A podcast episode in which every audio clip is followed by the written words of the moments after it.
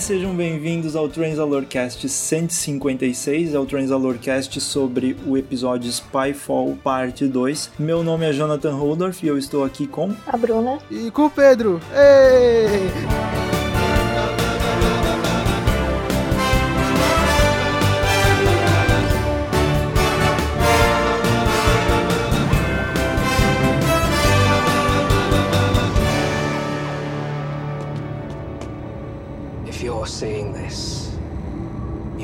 Gallifrey. When I said someone did that, obviously I meant I did.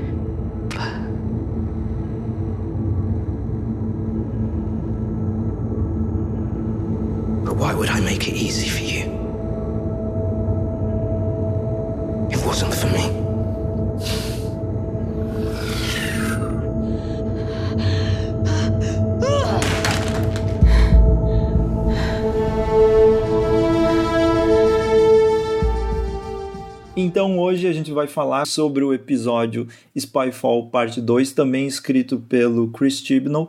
Foi um episódio que, obviamente, continua depois daquele grande cliffhanger que a gente teve no final do primeiro episódio, que deixou todo mundo maluco. E a gente vem aqui mais uma vez porque é um episódio cheio de coisas, cheio de novidades, muita coisa para teorizar e pensar sobre a 12 temporada e o futuro da série. Então a gente vai meter ter bucha nesse podcast, porque a coisa tá louca. Então eu quero convidar primeiro a Bruna para comentar sobre o episódio, depois o Pedro, depois eu comento e depois desses nossos comentários breves sobre o que a gente achou do episódio em si, nós vamos dividir esse podcast em várias partes para debater sobre os assuntos específicos. Então vai ser um negócio bem interessante, fique aí com a gente que vai ser legal. Bruna, o que tu achou do episódio? É, então o principal é que o episódio me deu muita coisa coisa que eu queria, assim, eu fiquei muito satisfeita com tudo. E até tu tinha comentado que, assim, parece que eles é, realmente analisaram aquele questionário que tinham feito, uma vez a BBC fez, sobre, essa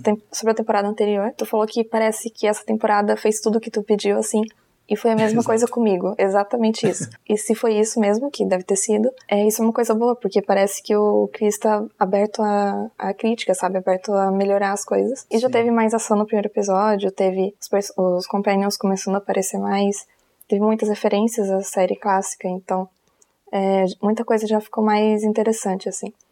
E nesse logo no começo, já na parte do avião, já teve viagem no tempo ali. Já foi uma cena bem divertida, assim. E depois também teve várias interações de passado e futuro, que é uma coisa mais interessante, assim, que eu não, não lembro de ter tido muito na outra temporada. É, sobre os Companions, eles. Ah, uma coisa que eu até ia comentar se não tivesse acontecido isso, eu ia falar que eu gostaria muito que nessa temporada os Companions se separassem, ou tipo, é, tivesse algum episódio que a doutora ficasse longe deles, ou eles se dividissem. E já aconteceu isso nesse episódio, então já, outra coisa que eu queria também aconteceu. Outra coisa é que eles, os Companions, demonstraram curiosidade sobre ela. Então, é, eu acho que isso vai ser um arco na temporada inteira deles conhecendo mais sobre a doutora e tendo essa curiosidade, né? Porque geralmente Companions sabem uma alguma coisa sobre o doutor e, e ficam nisso mesmo. Ou é tipo a Clara que sabia tudo sobre o Doctor e viu todos eles, enfim. Então, isso é uma coisa, um, mais um arco que vai ser interessante na temporada. E aí, assim, a história também foi legal porque teve a parte do passado, que mostrou, tava lá com três mulheres no passado é, descobrindo as coisas e, e foi bem interessante ver as três juntas, assim. E também ter duas mulheres é, históricas que foram bem importantes para o desenvolvimento tecnológico, que é uma coisa que geralmente é, é apagada da história, assim, né? E aí no presente foi uma história mais, tipo, Black Mirror, assim, mas sendo em, em dois episódios e envolvido numa história maior, não ficou forçado, sabe? Deu pra sentir medo daquilo e eu acho que o episódio todo foi muito bom, assim, tem muita coisa que pode melhorar também. Eu ainda sinto um pouco de falta de companions sendo mais presentes e ter um pouco mais de humor, coisa assim. Mas foi incrível, assim, depois ainda vou falar sobre Master e sobre Gallifrey, que é duas coisas incríveis que aconteceram. É isso, ainda tem muita coisa pra falar depois, mas sobre o plot, assim, é basicamente isso. Agora o Pedro vai falar? Eu gostei muito desse episódio e também do anterior. É meio difícil falar dos dois separadamente, né? Por ser parte 1 e parte 2 da mesma coisa. É, e não tem como não comparar com a temporada anterior. Eu gosto muito do primeiro episódio da temporada anterior. Eu acho que ele cumpre muito bem a proposta de introduzir e apresentar os personagens. É, não tinha muito espaço ali, eu também acho que nem deveria ter é, muito espaço para ficar introduzindo um monte de conceito da, da série, todo o universo e tudo mais. Então eu acho ele muito bom do jeito que ele foi. E na série, nessa temporada nova, é, a gente teve espaço para introduzir um monte de coisa e o segundo episódio continuou, deu continuidade a isso. E esse segundo episódio foi muito melhor que o segundo episódio da temporada anterior. A edição dos dois episódios é muito mais legal, prende muito mais. É, os episódios é,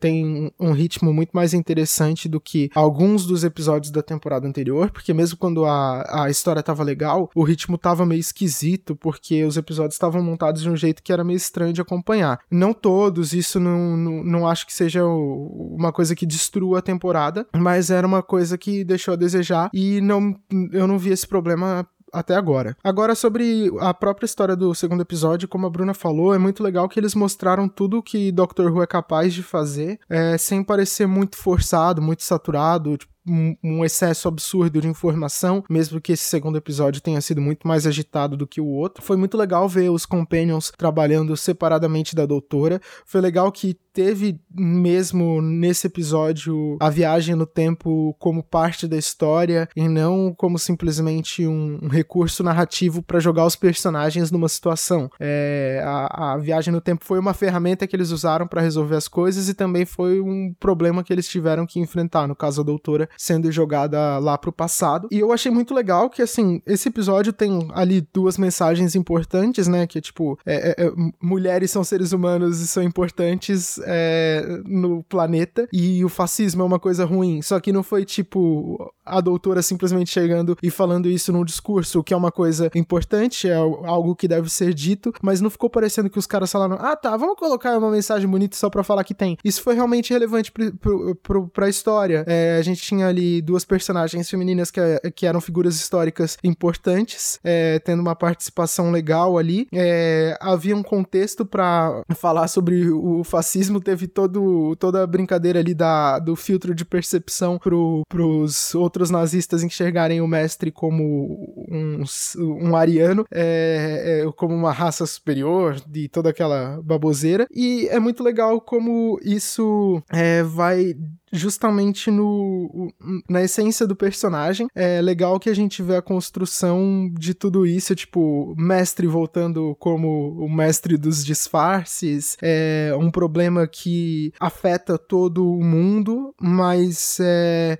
teve ali dois episódios para esse para esse problema ser construído, então não parece que é caramba, que engraçado que todo dia a vida no universo está sendo ameaçada. Então, tudo o que teve de grandioso nesses dois episódios não foi uma coisa forçada e por isso que foi tão legal. Mesmo tendo um monte de informação, foi, foi legal de assistir, foi bacana. Teve todo aquele negócio da raça dos, dos seres que vêm de, outro plan de outra dimensão, é tudo muito legal. Por isso que eu gostei muito, tô muito feliz e satisfeito com, com esse episódio. Bem, a minha opinião sobre esse episódio foi que ele é incrível e eu gostei muito mais. Eu gostei da parte 1, mas gostei dessa parte 2 muito mais por causa de tudo isso que vocês falaram. Uh, viagem no tempo, uh, os personagens antigos, né? Uh, personagens importantes da história. O monstro é muito interessante, eu gostei muito, bem criativo. Ah, o mestre e todo esse contexto que foi feito me deu uma sensação muito boa assistir o mestre e a doutora no passado interagindo e o mestre com a tardes dele e, e, e, e tudo tão real e Doctor Who assim foi, é, foi muito legal. E só para dar um contexto do que a Bruna falou logo no início daquele uh, que a BBC faz, tipo, fazia, porque eu não recebi esse ano ainda nenhuma, nenhum questionário sobre os episódios, mas durante a 11 primeira temporada, a BBC costumava mandar, ah, episódio tal, o que você achou dele? E aí tinha um questionário enorme que você respondia e dizia o que foi bom, o que não foi, não sei o que. E aí lá no final do episódio do último episódio da 11 primeira temporada que eu fiquei meio chateado que foi um episódio tão neutro e ele não levou a nada assim, não inseriu nada na série. E aí eu meio que falei, ó, oh, vocês podiam falar sobre Gallifrey, vocês podiam inserir mais a mitologia, é isso que a gente quer ver na série. E no fim eles estão, não sei, eu acho que muita gente pediu isso e eles realmente ouviram as pessoas e estão colocando isso. Também estão colocando essa sensação da viagem no tempo, que era algo que eu sentia muita falta e senti muita falta na 11 primeira temporada, porque a gente tinha aquela coisa assim, eles simplesmente chegaram no lugar e o episódio começou. E é isso, beleza, vamos pro episódio. E eu, eu não gosto muito muito disso porque a gente tem uma máquina do tempo no, na série, que ela tem um interior, tem todo o cenário dela, tem todas as coisas para eles mexerem e viajar no tempo de verdade, nada disso acontece. E eu gostei que nessa temporada a sensação da viagem no tempo é muito presente, assim. Nesses dois episódios foi, e principalmente nesse segundo aqui, foi muito, muito legal e, e, e todos os cenários e todas as coisas foram bem interessantes. E só um adendo final, assim, o que eu gostei muito, essa era do Chris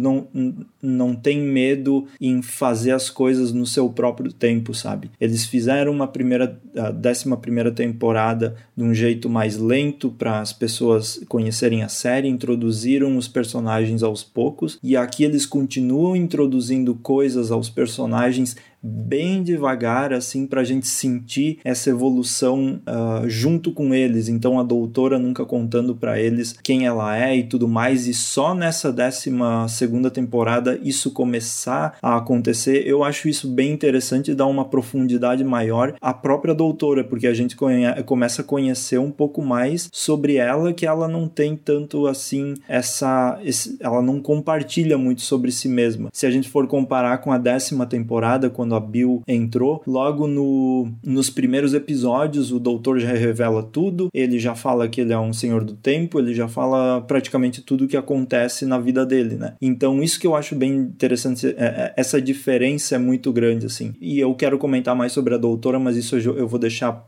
pro final quando a gente comentar sobre a revelação e tudo mais lá que teve, porque eu tô pegando algumas dicas dessa personalidade da doutora que eu acho muito interessantes. Mas por enquanto é isso, minha opinião. Então eu acho que a gente pode falar sobre o mestre. Eu Sim. Sim. Sim.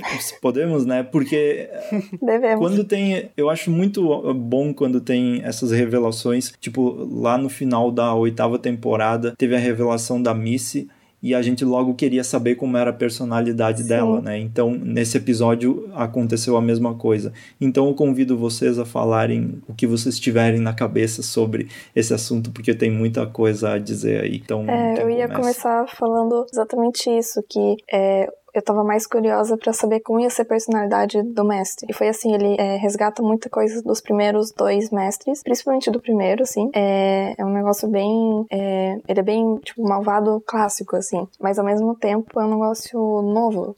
É um negócio próprio dele, é uma coisa bem apropriada pra época da série, tipo, pra, pra fase da série, né? Em contraste com os últimos dois mestres, ele, é, ele não tem aquela loucura toda extravagante, assim, é mais, é realmente mais parecido com os primeiros dois mestres, mas é muito, é muito único, assim, muito interessante de ver, atuação incrível, e também é legal que dá pra ver que ele tem, tipo, questões internas, assim, porque ele comenta que é, ele descobriu coisas sobre Gallifrey, isso afetou ele e tudo, é, assim, a atuação do ator é, é absurda, assim. É, e outra coisa, assim, é, ele cita que porque no, no podcast anterior eu tinha falado que é, tinha aquela teoria sobre ele ser uma regeneração antes ou depois da Missy, porque a Missy tinha começado a virar é, do bem e tal, e pro lado do doutor e tudo. E nesse ele comenta, tem aquela cena que ele fala assim que, tipo, quando ele tá fazendo os planos dele e tal, ele sente ele, ele se sente ele mesmo. Então parece que se ele realmente é depois da Missy, na ordem certa, parece que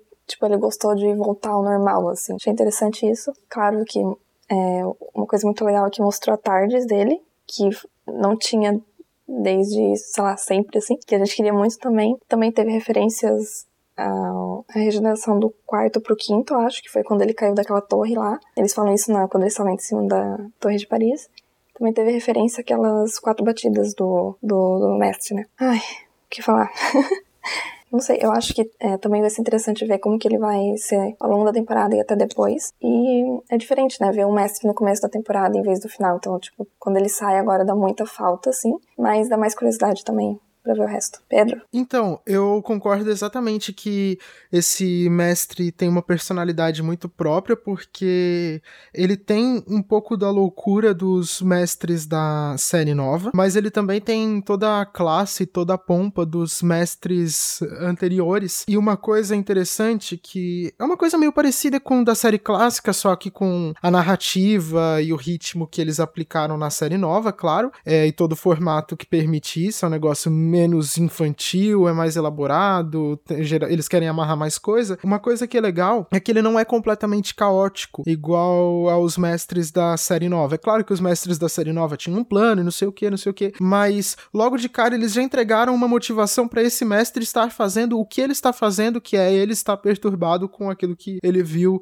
em Gallifrey. Isso é muito interessante pro personagem. Eu também acho muito legal que ele tenha aparecido no começo da temporada, primeiro porque é diferente do que a gente costuma ver na, na série nova, né? De algum vilão importante aparecendo só no final para mostrar que ele é o responsável por tudo. Porque se ele não aparecer mais na temporada, que óbvio que é improvável, é, ele já fez uma participação legal e já deu um ponto de partida ali pra, pra temporada. É, mas também, se ele for aparecendo ao longo da temporada, é legal porque a gente vai poder ver o personagem fazendo alguma coisa. Porque, convenhamos, é muito fácil você escrever uma temporada que acontece um monte de coisa, tem um monte monte de problema e no final eu, eles falam assim: ah, mas aconteceu, foi tão difícil assim resolver tudo isso, porque era ele quem tava por trás e a gente, hum, ok, a gente simplesmente aceita isso sem necessariamente ver isso sendo construído. É claro que a gente não precisa ficar acompanhando tudo do mestre, o passo a passo dele, como é que ele planejou tudo, como é que ele conseguiu tudo, mas ter esse espaço pra gente entender um ponto de partida dele é, é, é interessante porque é uma coisa que a gente não vê tanto. É legal também ver a, a tarde Tardes do Mestre, não só porque é a Tardes do Mestre, mas porque é outra Tardes aparecendo na série nova. Uh, até onde eu lembro, o mais perto que a gente chegou de ver uma Tardes diferente foi aquele restaurante lá que a Clara e a Shielder foram embora e tal. É, e a do primeiro é, doutor, né? É, sim, tem a do primeiro doutor, tem, ah, tem a Tardes também do, do décimo doutor, do War Doctor, mas tipo, Tardes pertencendo a outra pessoa. Ah, teve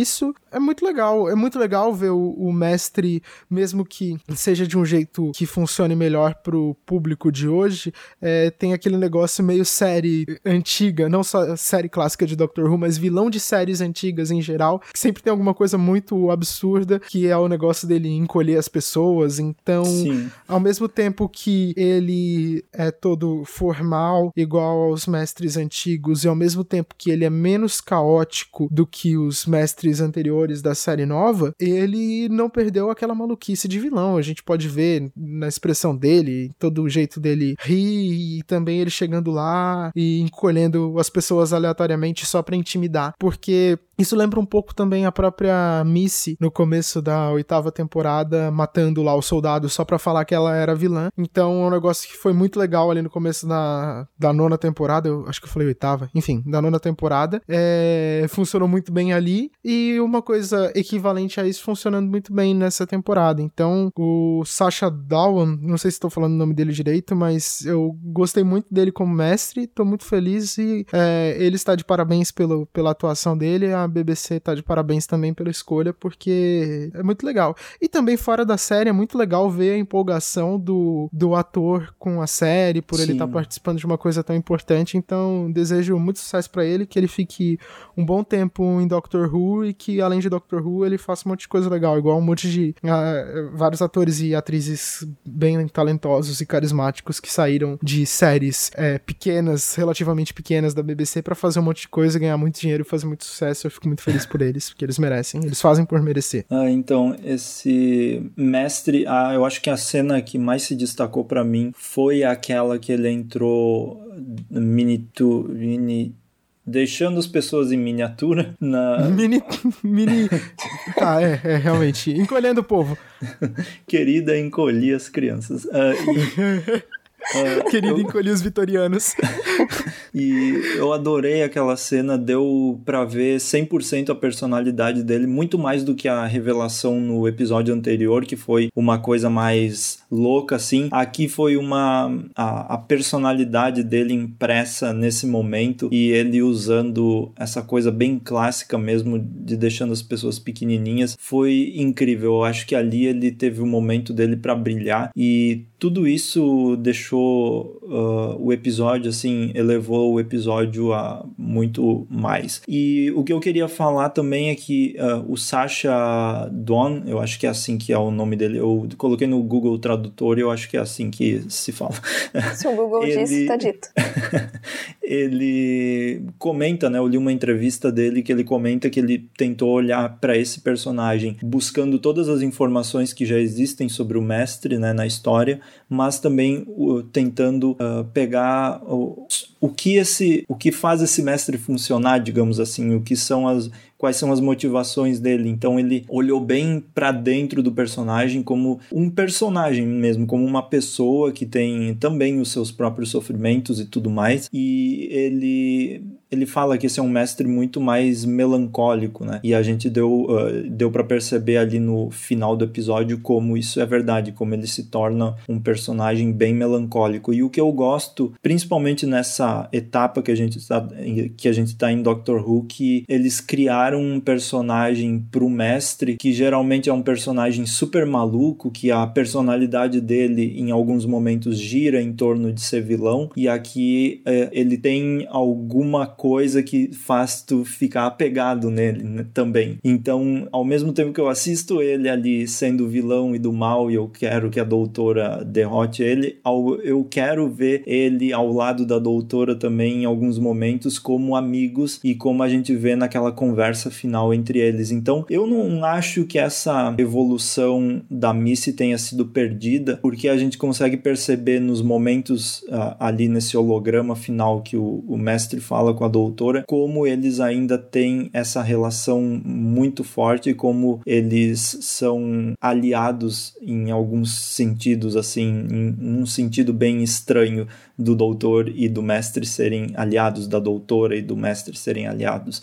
Então eu gosto muito que eles trazem essa. Tu fica é, na dúvida, né? Se deve confiar nele ou não, se as coisas que ele fala é, são verdade ou não. E, enfim, só sobre mais uma coisinha, uma comparação, eu gostei tanto que nesse episódio eles fizeram Uh, essa história da mentira, na verdade, não ter sido uma mentira do mestre também. Então, digamos, ele falou: Ah, você já foi visitar Gallifrey e no momento que a doutora vai visitar, ela vê que tá tudo normal e daí segue em frente com a vida, sabe? Isso eu não. Porque na, na, na oitava temporada a gente teve aquele negócio da Missy passando as coordenadas pro doutor e ele indo procurar e não tinha coordenada, o planeta não tava em nenhum lugar. E eu gosto como isso foi mudado, sabe? Uh, aqui o mestre fala uma verdade para provocar a doutora, claro, mas ao mesmo tempo não é aquela coisa para enganar o telespectador que eu acho que às vezes é eles usavam demais essa coisa de tentar criar um hype e depois dizer não, não é bem assim. E eu acho que essa direção tá muito boa para a série, pelo menos por agora. E eu tenho expectativa que seja no futuro também, que tenha muito mais coisa. Uh, mas depois eu vou comentar sobre mais uma coisa que me deixou empolgado sobre essa evolução da série e, enfim, depois eu falo. Meu, é muita coisa para comentar, né? Primeiro que sobre a Missy, é, eu acho que é, todo aquele final dela. Eu acho que realmente foi um, um arco do personagem dela, daquela regeneração mesmo. E realmente é muito interessante ver como esse, esse mestre e até outros mestres sempre tem. É muito comum ter episódios momentos de é, mostrar um pouco do, do que ele sente, assim, tipo, tem um momento que ele sai daquele papel de super vilão e tal, e ele fala com o doutor de um, tipo, como amigos mesmo. E uma coisa que eu tinha notado, que não sei se é exclusivo desse episódio, coisa assim, mas uma coisa que talvez faça o Mestre ser um personagem tão diferente e interessante, é que a gente sempre sabe é, a estrutura do, do episódio com ele, assim, sempre ele se alia a algum monstro e daí tu sabe que no final o doutor vai vencer ele e tudo, e eu acho que isso dá uma certa segurança para quem tá assistindo, tipo, te dá permissão de apreciar o personagem de sentir medo, porque o, o mestre também tem cenas muito assustadoras, tipo, ele realmente vai lá e mata as pessoas do nada, assim. Mas tu consegue assistir e, e apreciar tudo isso, mas sabendo que tu já, meio que já sabe o que vai acontecer, e não sei se isso é só eu, mas é, dá essa segurança, assim, tipo, é, é um lugar confortável da série, digamos para ver. Sobre o que a Bruna falou, também acho que é uma coisa, é, é, um ponto confortável da série, a gente saber mais ou menos qual que é o modus operandi do, do mestre, mas ao mesmo tempo é interessante ver que, por todos os motivos que a gente falou, de tudo que esse episódio fez de diferente, esse episódio pega essa fórmula e subverte um pouco, de maneira que essa fórmula de como, do, como o mestre vai agir passa a ser algo da personalidade do mestre uma coisa que ele faz, e em vez de ser simplesmente uma repetição de tudo que foi feito, porque não dá para dizer que é repetição considerando todo o contexto, a motivação, de onde ele veio para onde ele vai. O como ele vai fazer é sempre o mesmo, porque é o jeito que ele lida com as coisas, mas com qual coisa ele tá lidando e o que, uhum. que ele uhum. quer e com isso é diferente e por isso que é justamente interessante esse equilíbrio entre aquilo que a gente já conhece, o que é sempre igual e tudo que eles já estão mostrando que querem fazer de diferente. É, pode ser que lá na frente seja, seja tem alguma trama que seja reaproveitada, eles queiram amarrar alguma outra coisa, mas só o fato deles não ficarem com frescura para mostrar a Gallifrey já é uma coisa muito legal. Mas antes da gente seguir para o próximo tema, eu queria só fazer um adendo sobre as duas figuras históricas que apareceram nesse episódio, que é a Ada Lovelace e a Nur Inayat Khan. É,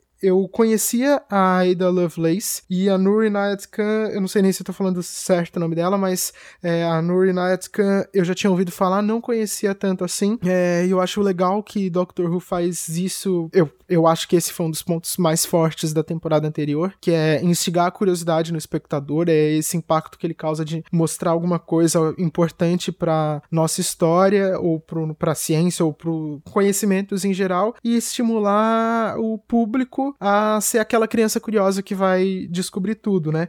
Então, só pra eh, dar uma pincelada, a doutora fala que a Ada Lovelace é a pessoa que criou, foi, eh, foi a pessoa responsável pelos computadores que a gente tem hoje. Só para vocês entenderem, aquele Lord lá que tava com ela, o Charles Babbage, criou aquela máquina, que era uma máquina de calcular. Só que a Ada Lovelace criou, além dela ser uma escritora, ela, é uma, ela era uma matemática também, e ela criou os primeiros algoritmos que fizeram aquela máquina funcionar para resolver, é, para efetuar funções matemáticas. Ou seja, ela criou os primeiros algoritmos de computador. E por isso que sem ela a gente não teria as máquinas que a gente tem hoje, porque foi justamente aquele conhecimento a, sobre como usar uma ferramenta de um jeito inteligente que fez com que a tecnologia continuasse avançando e que a gente pudesse fazer um bom uso dela, ou pelo menos é o que se espera que a gente faça um bom uso da tecnologia. A Nur Inayat Khan, ela foi uma espiã e tudo mais. Infelizmente, ela morreu bem jovem, é... mas ela foi uma heroína ali na Segunda Guerra Mundial. Mas é muito interessante também uma coisa que eles dão uma breve pincelada, o que é o suficiente para a história do episódio, mas que é legal a gente aprofundar, que ela era declaradamente pacifista, ela veio de uma família pacifista, mas mesmo assim, ela e se eu não me engano, o irmão dela, deixa eu conferir aqui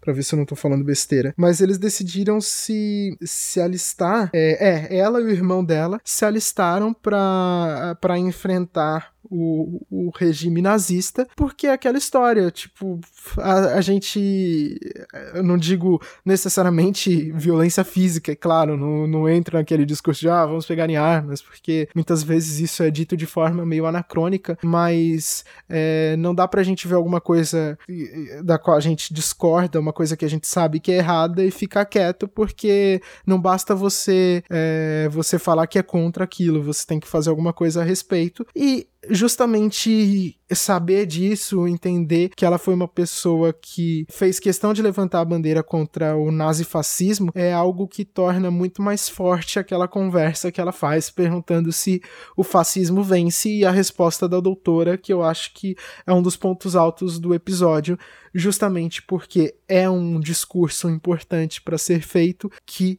teve toda uma construção muito legal para chegar àquele ponto. Por isso que a participação dessas duas personagens é importante. Vocês conseguem imaginar que a gente que as duas são uma antítese do que o mestre estava fazendo, porque uma delas estava fazendo um uso muito legal e muito importante para a humanidade da tecnologia, enquanto o mestre estava ali é, se aliando a um bilionário que queria fazer um mau uso da tecnologia, e o mestre tem suas tendências ali genocidas e estava ali se infiltrando no meio dos nazistas, e a outra figura histórica que estava ali é, era justamente o oposto disso, era a antítese do nazismo, era uma pessoa pacifista que queria de fato lutar pela paz, que é uma coisa que muitas vezes parece estar em falta. Por isso que esse episódio por, por, esses e outros motivos, mas eu acho que talvez essa seja, esse seja o aspecto favorito do episódio para mim, por isso que é um episódio tão maravilhoso. E era isso que eu tinha para falar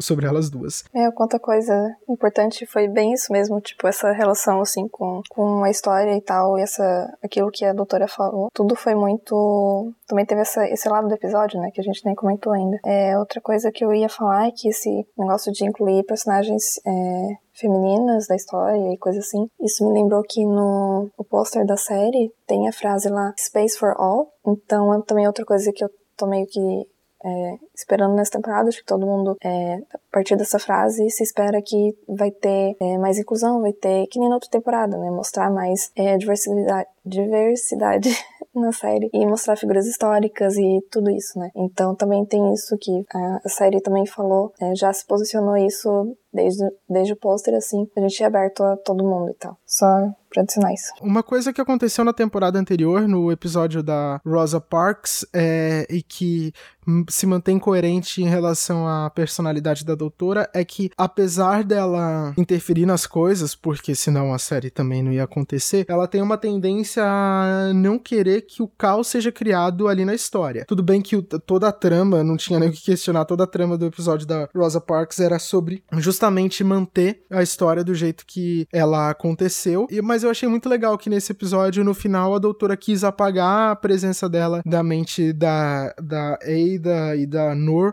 justamente para não causar grandes problemas e para não interferir no que elas duas iam fazer. E de certa forma, eu não sei nem se essa foi a intenção, mas é muito legal falar assim, olha só, elas duas foram figuras muito importantes para a história e elas não precisaram ter um vislumbre do futuro para fazer o que elas fizeram. Elas são importantes porque elas são importantes. Ponto. Mais uma vez, esse episódio acertando em cheio. Muito legal isso, maravilhoso. uh, então vamos agora para os comentários sobre o que realmente importa, quer dizer, tudo importa, mas é...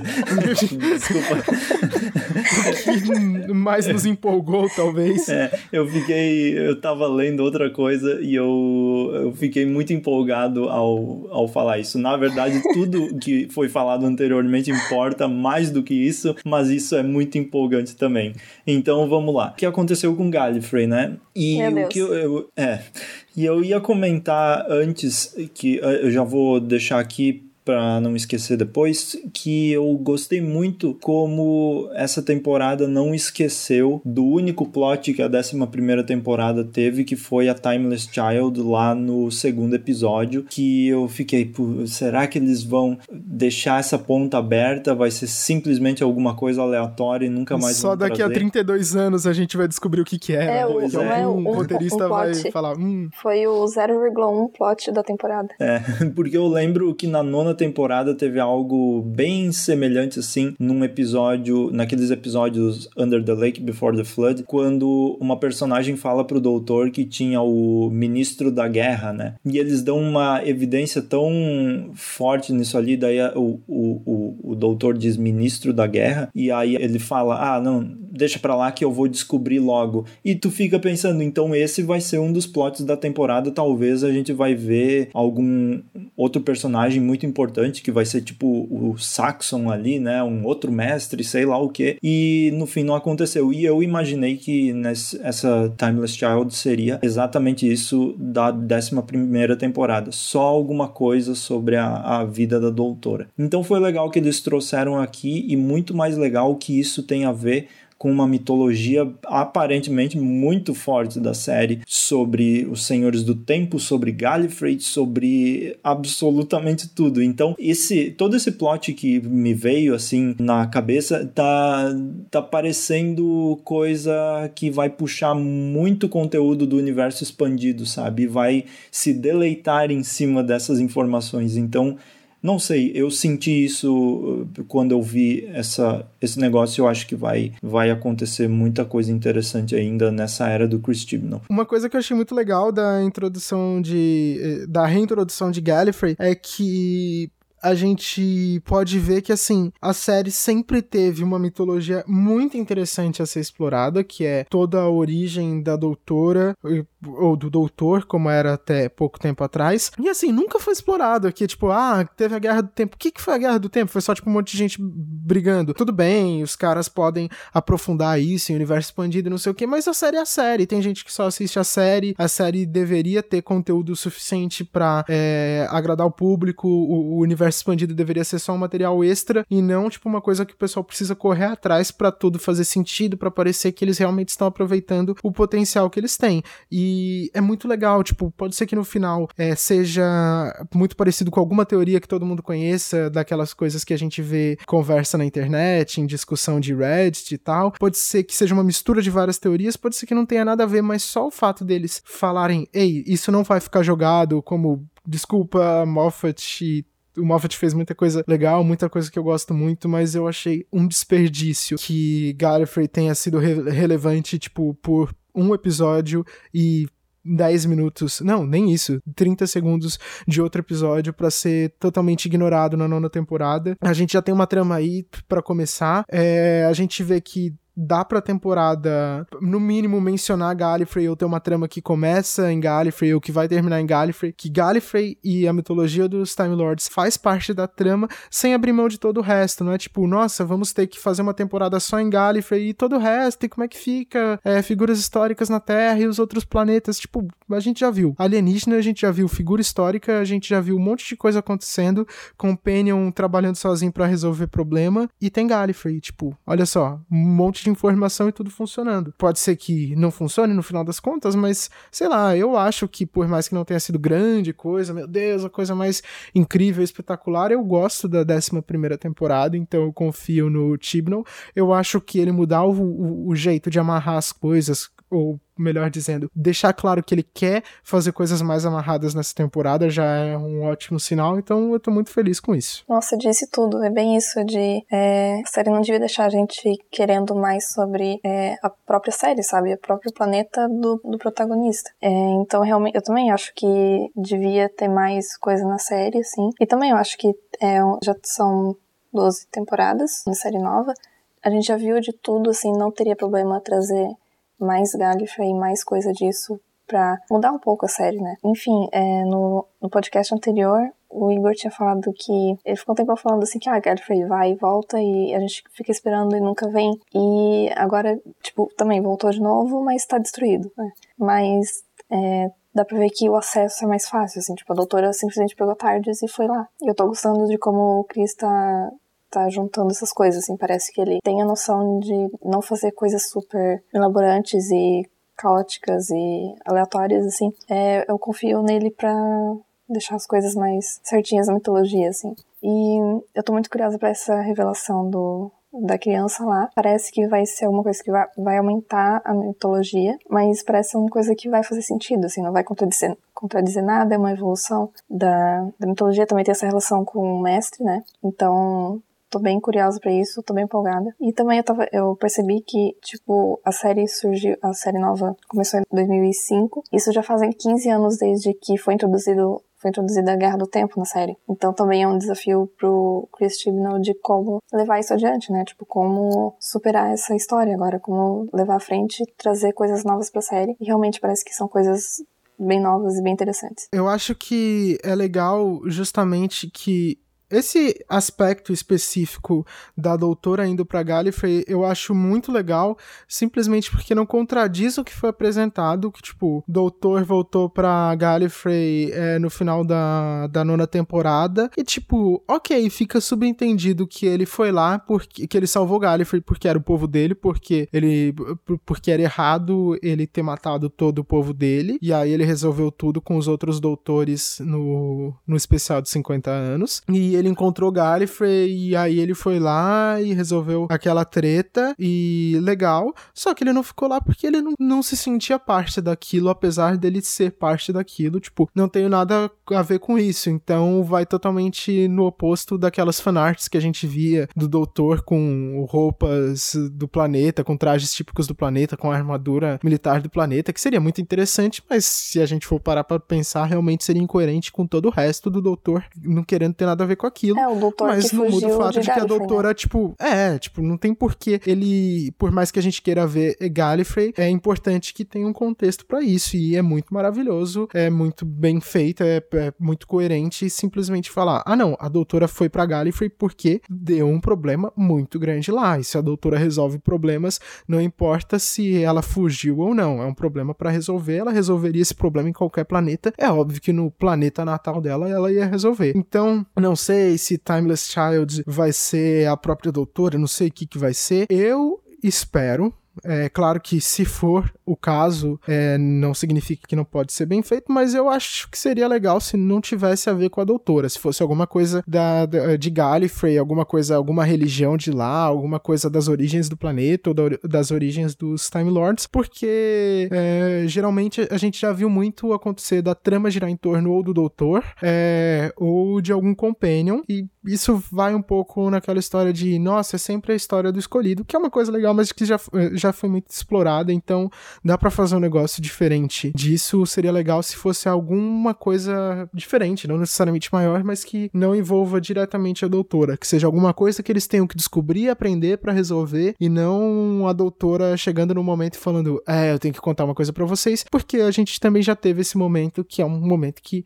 todos os doutores têm quando Clara, eles né? Conhecem pessoas novas. É, a Clara teve isso, e, tipo, todos os doutores têm, tipo, de contar quem eles são. É, foi muito legal que é, a breve explicação que a doutora deu teve justamente por ter sido por eles terem segurado por tanto tempo é, e terem escolhido esse momento pra botar a doutora falando quem ela é teve uma importância teve um peso diferente do que costuma ter nos outros doutores. Então eu tô empolgado. Eu acho que essa história de Gallifrey seja lá como eles decidirem explorar acho que tem mais chances de ser interessante do que não ser um negócio muito legal. Tô curioso pra ver o que que o, o que que deixou o mestre tão perturbado a ponto dele fazer aquilo, apesar da gente saber Sim. que ele é naturalmente perturbado que ele ia dar um jeito de fazer Não precisa de muita coisa. jeito. É, mas é, é bem legal. Tô, tô, tô ansioso pra ver que que eles vão fazer a respeito. Ah, eu tava pensando ah, sobre alguns comentários que eu li também ah,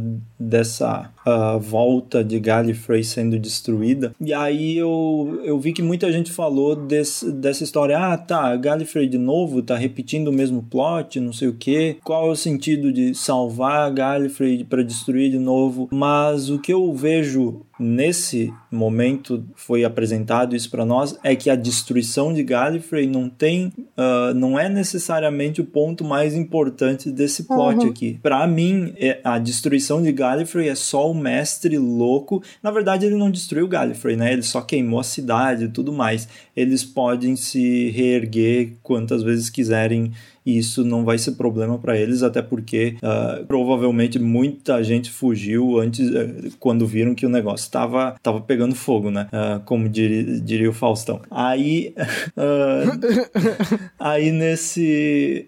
Eu acho que é muito mais importante a Timeless Child. É isso que vai fazer a doutora mudar completamente pro futuro. É, não é ela ver o planeta destruído, apesar de ela ter visto ali e sofrido muito, mas é o que essa revelação vai causar para ela. A não, o plot agora não é os últimos dos Senhores do Tempo. O, o plot agora é o que, que os Senhores do Tempo fizeram para tornar a doutora nesse nível que ela vai evoluir no futuro. E o que me traz para um comentário que eu falei logo no início sobre essa personalidade da doutora, que a gente está começando a ver que apesar dela ser toda alegrinha, chamar o pessoal de família, de gangue e tudo mais, de ser unida e ter esses amigos dela, ela não é nem um pouco assim aberta a revelar quem ela é e ela não deixa os sentimentos dela fluírem, né? A gente sempre imaginou que essa seria uma doutora, pelo menos nos primeiros episódios, que seria uma doutora que eh, chamaria todo mundo para dentro, né? Que compartilharia tudo sobre quem ela é. E a gente vê que não é bem assim, que, que o buraco é mais embaixo quando se trata da privacidade dela e a vida dela. E talvez isso seja vai evoluindo aos poucos e os companions ajudem a ela compartilhar mais sobre ela mesma. E isso pode ser uma evolução bem legal dela também aprendendo a compartilhar sobre ela. Enfim, eu só queria dizer que o plot é muito mais Timeless Child do que Gallifrey sendo destruída. Então eu acho que se alguém tem a preocupação que agora vai ter de novo a choradeira, tudo mais sobre o fim de Gallifrey, eu acho que não é bem assim. Eu acho que as coisas vão ser um pouco diferentes. É, eu concordo, ah, também sem contar que é, tipo, Sem contar que é o jeito que Gallifrey. O jeito que surgiu o problema é totalmente diferente do que uhum. foi apresentado. E não tem como dizer que, ah, nossa, Gallifrey sendo destruído e a gente vendo o Gallifrey ressurgir depois é uma coisa que vai ser reaproveitada, porque a gente não teve isso. O Moffat nunca fez isso. Ele deixou, tipo, ah, coisas apareciam e depois sumiam e é isso. Funcionava assim, tipo. E a gente ficou esperando acontecer o, o acontecer alguma coisa e nada acontece feijoado. Isso foi uma grande decepção para mim na décima temporada. Por mais que tenha coisa ali que eu acho bem legal, eu acho que eu, eu fiquei ligeiramente irritado com essa temporada por ter tanta coisa que foi prometida e o Moffat, ah, quer saber? Ah, não, né? Eu já vou, é a última temporada, vou fazer umas histórias aqui, e daí eu crio umas tramas nessa temporada mesmo, fecho nela mesmo e deixo um monte de pergunta. Já fiz o favor de responder, é, fechar a trama que tinha ficado é, em aberto em 74 o pessoal que vier depois que lute pra, pra responder o que eu deixei aqui em aberto. E tipo, ah, cara, sei lá, faz seu trampo, né? Sei lá. É muita coisa para comentar. É. Acho que metade vai ficar pro final da temporada mesmo. É, vai ter. Meu, ter que esperar bastante. até o final da temporada, não como. É, como talvez faz? eles tragam. Eu não tô lendo nada sobre a temporada, então talvez seja uma surpresa. Talvez eles tenham mais coisas a acrescentar durante essa temporada. Ah, assim. eu também pensei é. nisso, seria muito bom. E diferente, é, né? porque, né? Tipo, dar andamento pro assim, plot da temporada na metade dela. É, porque assim, sinceramente, são 10 episódios, né? Não tem tempo para ficar inserindo coisa que é desnecessária. Pelo menos eu acho. É, só que o meu medo que me deu um pouco no final desse episódio é a doutora dizendo: Ah, tá tudo bem. E aí ela ficar escondendo essa dor dela por uns, sei lá, uns 3, 4 episódios e ela voltar. Isso a gente só ter filler, né? Uhum. É, e aí vai ser vários fillers com todo mundo normal. É, aqu aqueles aí depois... fillers de sempre que a gente já espera. É, vai ter um engraçadinho, esse... vai ter um que vai ser bem bom, e aí vai ter outro que vai desenvolver personagem, aí tem outro que vai ser relevante, e daí vai ter o final da temporada. É, tipo é a quinta medo. e a sétima temporada. Ah, não. Não, não, me lembro daquilo. Que eu gosto muito, aliás. É só, só, só relembrando que é tipo, é um formato que é Aquilo muito legal, caótico. que é válido, mas que, tipo, já foi feito e, tipo, ok, Sim. dá pra fazer é, diferente. É, então. Ah. Não precisa. As últimas temporadas. Enrolar, até porque essas. Isso, assim. É, tipo, é, tem muito episódio assim, filler tem... que é, parece ser tudo a mesma coisa, sabe? Eu acho que pode é. mudar muita Sim. coisa disso. Tem que pensar Sim. fora e da E a gente tem menos assim. episódio agora, né? Menos espaço para ficar enrolando. É, uma coisa, agora eu lembrei do que eu ia falar, que é, tem a ver com o que o Pedro comentou, que era daquele negócio do, da era do Moffat ali, que teve no final do The Day of the Doctor, que foi um episódio muito importante. Daí a gente teve lá o doutor falando com o curador, e aí o doutor dizendo: Nossa, então Gallifrey não caiu, né? Uh, eu consegui salvar e o meu trabalho agora é ir atrás desse planeta. Aí no The Time of the Doctor, o doutor tá lá com a cabeça do Cyberman dizendo: Ah, eu tô procurando Gallifrey, não sei o que, mas não encontrei. Ah, que pena, não encontrei. Daí o doutor morre, daí vem o 12 segundo doutor, que aí tem que introduzir um novo doutor, né? E aí lá no final eles dizem, ah, Gallifrey, mas não tá ali. E aí nona temporada Gallifrey aparece porque... Do nada. Deu vontade, assim, óbvio, foi incrível Heaven Sent, Hellbent e tudo mais, mas assim, se a gente for pensar ah, que toda aquela coisa da esperança do doutor, ah, eu vou procurar Gallifrey agora, esse, procurar essa é a minha missão. Chegou lá e não fez nada. É, essa é a minha missão, né, encontrar o planeta. Agora eu vou para casa. E não teve muito disso, não teve essa esperança do doutor chegando na própria casa. Ele, ele ficou mais irritado com por ter conseguido entrar no planeta do que qualquer outra coisa. Então, isso é um pouco que me deixa assim, um pouco triste com a era do Moffat, essas inconsistências. E aí vem para essa temporada que me enche de esperança. Mas eu também não vou me encher muito de esperança, porque vai saber, né, se a resolução disso vai ser boa. Só que, ao contrário de muitas coisas, essa temporada, esses dois episódios, está fazendo exatamente tudo que eu sempre quis. Então, eu, eu tô feliz. É isso. É isso, estamos todos felizes. Sim, é, tem muita então, coisa pra falar tipo, ainda, mas é isso. É, esse episódio tem tanta coisa que, tipo, daqui a alguns meses a gente vai estar tá lembrando é, de coisa que a gente queria comentar sobre isso. Não, é, ah, tipo, qualquer coisa a gente vai comentando sobre, durante a temporada, assim, tipo. Sim. Tá gravando podcast aí, pausa e vamos, vamos lembrar de um negócio aqui. E a doutora e o mestre fazendo contato uh, com o cérebro também, muito legal. Ah, sim, sim. Clássica. Outra coisa, meu. Isso... Nossa, sim, tipo, eles. Contato. Ah, isso foi ah, muito é, bom. é, tipo, é, uma coisa muito legal é que eu esqueci de comentar. É, o nome do episódio, dos dois episódios, foi Spyfall. E, ah, olha só, é diferente da série nova, que cada episódio teve um nome próprio, mesmo quando era algum arco, é que esses dois episódios tiveram o mesmo nome, com parte 1 e parte 2, igual muitos dos Sim. episódios da série clássica, que é uma coisa interessante, apesar de interferir quase nada na trama. Mas Spyfall, obviamente, é uma brincadeira com Skyfall, que é o, o filme lá do 007 7. E tem justamente ali um momento. É claro que se a gente for caçar, a gente vai achar mais referências, além do fato deles se vestirem igual ao James Bond e a trilha sonora fazer referência às músicas dos filmes do 007 e tudo mais. É, e todos os equipamentos mirabolantes. Mas uma coisa que no filme Skyfall tem uma parte justamente que ele tem que desaparecer é, de toda a tecnologia, de todo de tudo, e ele vai, tipo, pro um canto isolado lá do Reino Unido. E é uma coisa que eles acabam tendo que fazer nesse episódio, mesmo mesmo que, tipo, ah. não seja a coisa mais grandiosa. Tanto que, tipo, é uma coisa que eu só lembrei agora, de tanta coisa legal. E mesmo assim é uma coisinha bacaninha do episódio, essa brincadeira. É, e o Graham atirando com os sapatos. Foi incrível.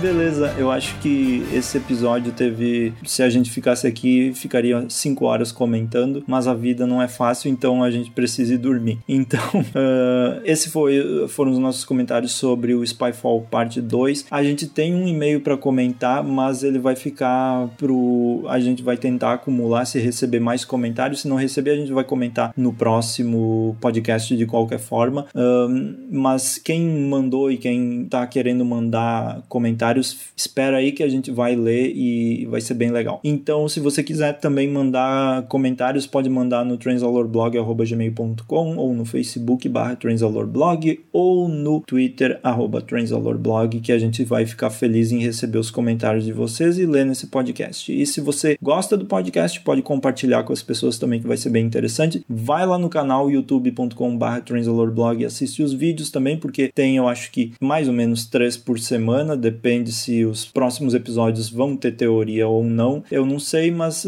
é nessa base. É isso. Muito obrigado por ouvir e até o próximo, pessoal. Tchau. Ai, Tchau. Até Obrigado. E até. Tchau. E. Aê.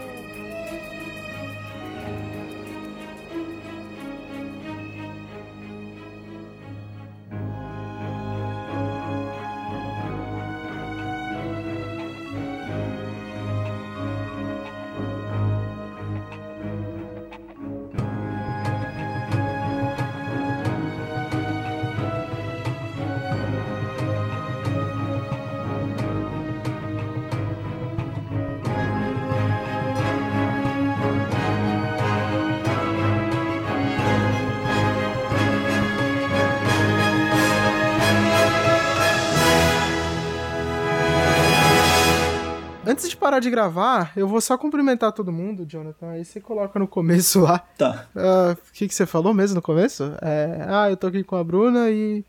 Só diz Pe- e Pedro Alcântara. E com o Pedro! Ei! Isso vai ficar muito estranho quando você colar lá, mas é. Paciência. Beleza. Porque não vai estar. Tudo bem. Ei, olá, tudo bem com vocês? Ah, como é bom estar aqui. Tô muito feliz. E vou falar muitas coisas. Uou, viagem no tempo! Parece frase gravada automática, assim.